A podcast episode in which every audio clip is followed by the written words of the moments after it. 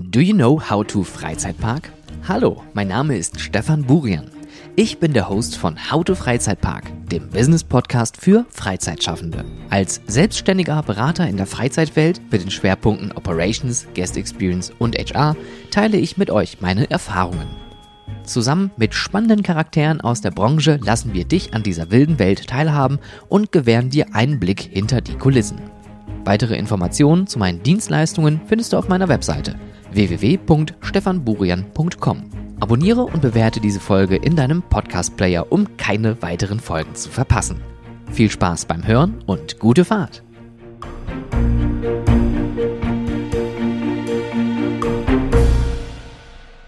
Oft reden wir ja über die verschiedenen Abteilungen, die es in Freizeitattraktionen so gibt.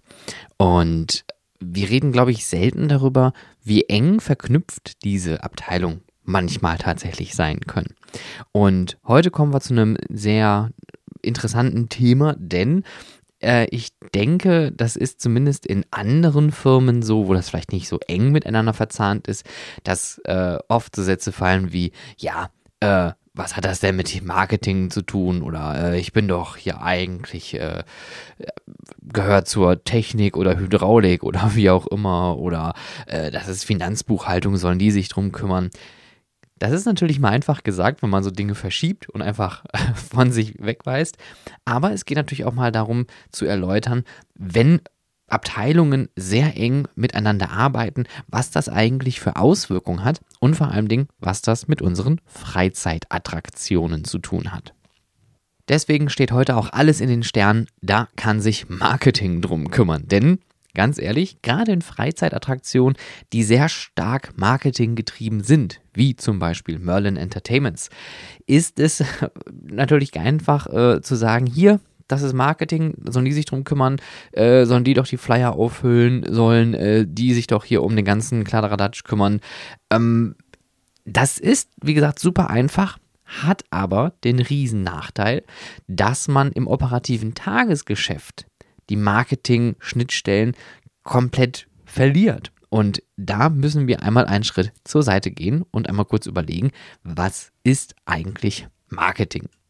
Marketing, ganz klar, hat natürlich die Aufgabe im Kern, Maßnahmen zur Steigerung von zum Beispiel Zufriedenheit, der Bekanntheit, vom Umsatz oder von dem Besuchervolumen irgendwie äh, zu kreieren, zu analysieren, zu produzieren.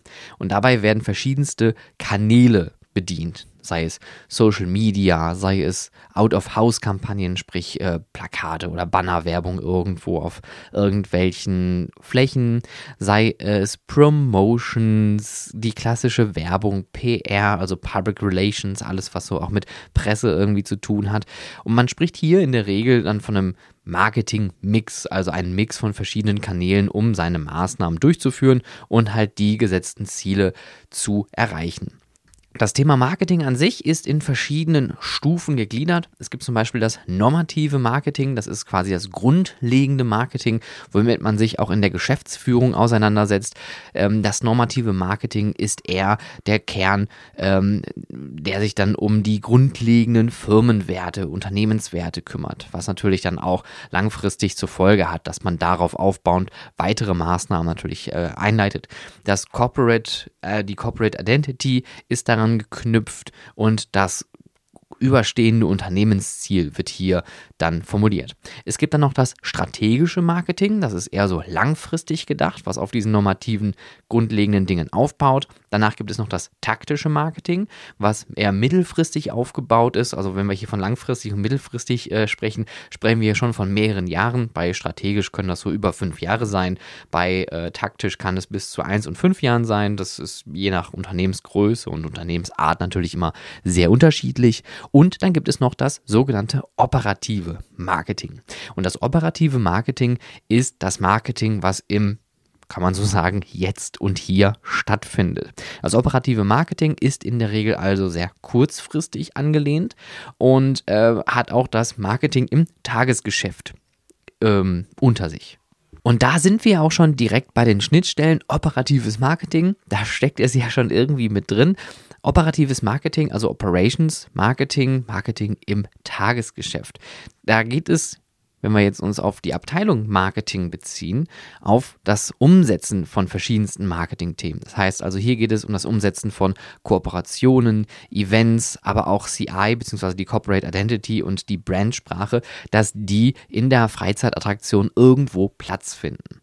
Alles, was im normativen Marketing also erstellt wurde, die Mission, die, also man spricht immer von Vision und Mission, also die Vision und die Mission der Firma, die Werte werden hier also quasi ausgelebt und vor allen Dingen auch an den Gast direkt übertragen. Und da kommen wir zu dem Punkt, was ich mit der Folge auch heute hier aussagen möchte.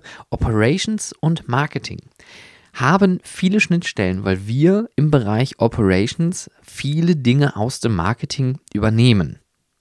Und jetzt denkt man sich natürlich, aber was habe ich denn als Operations Manager zum Beispiel mit Marketing zu tun? Also ich kümmere mich hier um den äh, Tagesablauf, um dass die Leute alle pünktlich zur Arbeit sind und in ihrer Uniform hier stehen und alles läuft.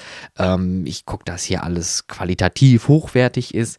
Und genau aber auf diesen Punkten kommen wir ohne das Marketing gar nicht aus. Denn das Marketing gerade im Normativen, stellt ja auch fest, wie sich unsere MitarbeiterInnen verhalten sollen. Da sind wir bei den Grooming-Standards zum Beispiel, also wie jemand ausschaut, wie die Uniform aussieht, wie wir uns vor dem Gast verhalten, ja, was für Spielregeln wir haben. Da geht es aber auch um die Qualität unserer Freizeitattraktion, nämlich um den Punkt, ob es genug Flyer gibt, ob es Informationsmaterial gibt. Und auch hier beim Thema Schilder sind wir natürlich immer noch auf dem Punkt, dass wir so wenig Schilder wie möglich haben möchten und natürlich durch eine gute User Experience, also eine Guest Experience, den Gästen auf anderen Art und Weisen vermitteln, was es zu tun gibt, wo es lang gibt, äh, geht oder ähm, was man vielleicht am besten nicht machen sollte. Und äh, auch hier das Aussehen von Schildern. Ja, das Marketing kreiert die Schilder, wir in den Operations sind dann diejenigen, dass äh, die die Schilder irgendwo zum Beispiel auch bereitstellen oder installieren. Und ähm, hier sind wir auch schon direkt in der Zusammenarbeit drin. Bei der Bereitstellung von Schildern, da gibt es ein nettes Tool und zwar das sogenannte Empty Belly auf Deutsch also der leere Bauch. Das ist nichts anderes als ein Template, also eine Vorlage, eine ähm, stilisierte, in der Corporate Identity erstellte Vorlage, die einen leeren Bauch hat, also eine leere beschreibbare Fläche, wo man dann irgendeinen Text reinschreiben kann.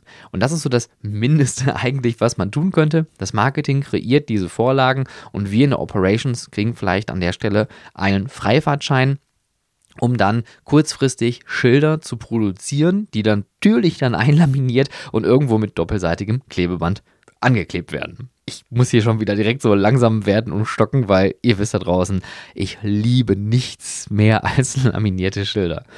Ähm, es gibt aber auch Vordrucke oder so Signage, was vielleicht schon irgendwie vorbereitet wird. Das ist ja auch immer das, was ich hier predige. Wenn ihr schon absehen könnt, was ihr an Material benötigt, also es gibt immer eine Handvoll Defektschilder, die man vorproduzieren sollte, die generisch geschrieben sind oder Wegweisschilder etc., ja, dass man das irgendwo auf Halter hat. Marketing stellt das bereit und wir in der Operations können das Ganze umsetzen. Und das Marketing sorgt halt an dieser, dieser Stelle, dass unsere Operations konform laufen kann mit den Marketingzielen, die gesetzt worden sind. Denn das Marketing geht natürlich raus und bewirbt unsere Freizeitattraktion, und das ist ja halt auch deren Job, als größte, beste, wildeste, bunteste, kinderfreundlichste, leckerste, äh, nachhaltigste Attraktion. Und wenn wir in our Operations dann aber da nicht mitgehen, dann widerspiegelt sich so ein bisschen ähm, das große Problem mit dem Expectation Management, also dem äh, Erwartungsdruck, der dann auf uns lastet. Denn die Erwartung nach außen wird gestellt, hey, wir sind die coolste, beste Attraktion und wir in der Operations sind vielleicht dann, und das ist auch so ein bisschen unser Ding, in der Regel sehr pragmatisch und dann kommen viele Dinge, die in der Werbung vermittelt werden, vielleicht gar nicht im Tagesgeschäft so rum. Und deswegen ist es halt super doll wichtig, dass Marketing und Operations Hand in Hand gehen. Und wenn ihr jetzt gerade überlegt, so, ja, das machen wir ja eh, wir machen ja Meetings, dann seid ihr vollkommen fein. Dann habt ihr eigentlich schon das Mindestmaß da äh, an der Stelle drin, weil nur wenn man sich austauscht, hat man die Möglichkeit auch zu sehen, was der eine benötigt, was der andere vorhat. Ja, und äh, dann kann man sich austauschen und auch Termine setzen oder gemeinsame Ziele setzen. Das andere, was wichtig ist zwischen Marketing und Operations, ist, dass Operations für den Ablauf bei Events und Pressekonferenzen in der Regel auch involviert wird. Das heißt also, Operations kümmert sich darum, dass Absperrungen erstellt werden, dass neue Abläufe erstellt werden für den Tag, weil es etwas Besonderes gibt. Hier ist die Kommunikation auch wichtig, dass Operations die Informationen von Marketing bekommt und das zum Beispiel an seine Abteilungen weitergibt, ähm, dass Rights vielleicht zur Verfügung gestellt werden, dass Personal genau informiert wird oder vielleicht sogar Sonderaufgaben bekommt. Und Gerade das Operative ist natürlich dann hier mega wichtig, weil sollten wir eine Pressekonferenz haben, die mitten im Park ist, sagen wir mal, wir öffnen eine neue Achterbahn oder ein neue, neues Fahrgeschäft irgendwo mittendrin im Park und müssen dann aber den halben Park absperren, müssen wir natürlich auch weiterhin sicherstellen, dass der operative Tagesablauf dadurch nicht gefährdet wird. Natürlich, das lässt sich nicht vermeiden, wird der Tagesablauf ein bisschen ja, ich sag mal, unrund laufen, weil einfach gewisse Dinge anders sind, ne? weil die Leute, die normal bezahlenden Gäste dann einen anderen Weg gehen müssen. Aber wir wollen natürlich den Schaden so gering wie möglich halten. Und wenn ich jetzt hier von Schaden spreche, rede ich jetzt hier nicht von einer PR-Krise, aber ihr seht schon, es gibt viele Dinge, die man hier an der Stelle zu bedenken hat. Auch was wichtig ist zwischen Marketing und Operations ist zum Beispiel die Krisenkommunikation. Wie verhalte ich mich im Notfall und wie kommuniziere ich im Notfall? Ja, wenn wir einen Unfall zum Beispiel auf einer Großattraktion haben, dann sollte natürlich das Marketing sofort eingeschalten werden, weil hier sind wir direkt in der Krisenkommunikation, dass direkt nach den vorher erstellten Abläufen gehandelt werden kann. Genauso im Umkehrschluss, dass Operations auch an den vorher erstellten Abläufen sich langhangeln kann.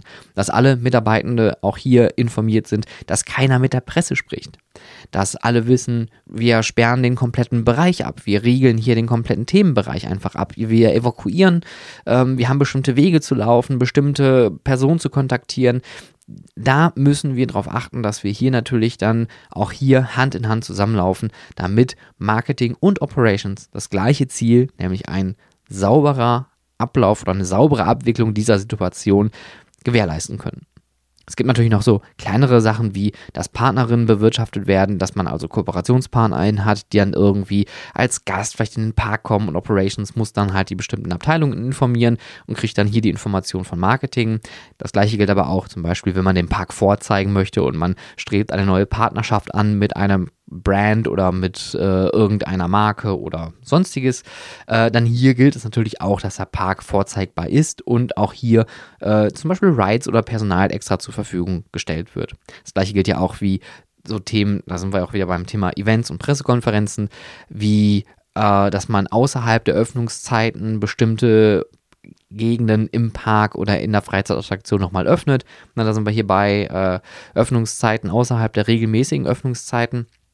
Und ganz, ganz klassisch sind natürlich so Themen wie Flyer verteilen, dass alle Kommunikationsmittel innerhalb der Attraktion aufzufinden sind, dass man auch als Operations Manager oder Duty Manager darauf achtet, dass alles tiptop ist oder auch Promotions umgesetzt werden, sprich so eine Roadshow mit einem Charakter und einer Handvoll Mitarbeiter, die irgendwo was weiß ich, also ich spreche mal aus eigener Erfahrung, bei, einer, äh, bei einem Kinderfest von einem Möbelladen sind äh, oder bei der Neueröffnung äh, einer Schuhfiliale. Ja, auch das kann halt vorkommen, aber Operations ist an der Stelle dafür zuständig, dass die Marketing-Themen umgesetzt werden.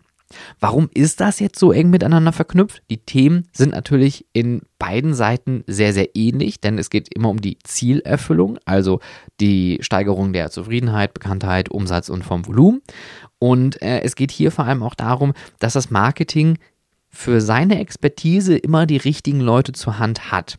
Wir aber von Operations in der Regel immer die Manpower haben. Das heißt also, wir haben unsere Aushilfen, unsere Festangestellten, unsere Teams, die den Tagesablauf im Park kennen, die jede Ecke, jede Steckdose, jede Möglichkeit äh, eines neuen Einsatzes irgendwie kennen.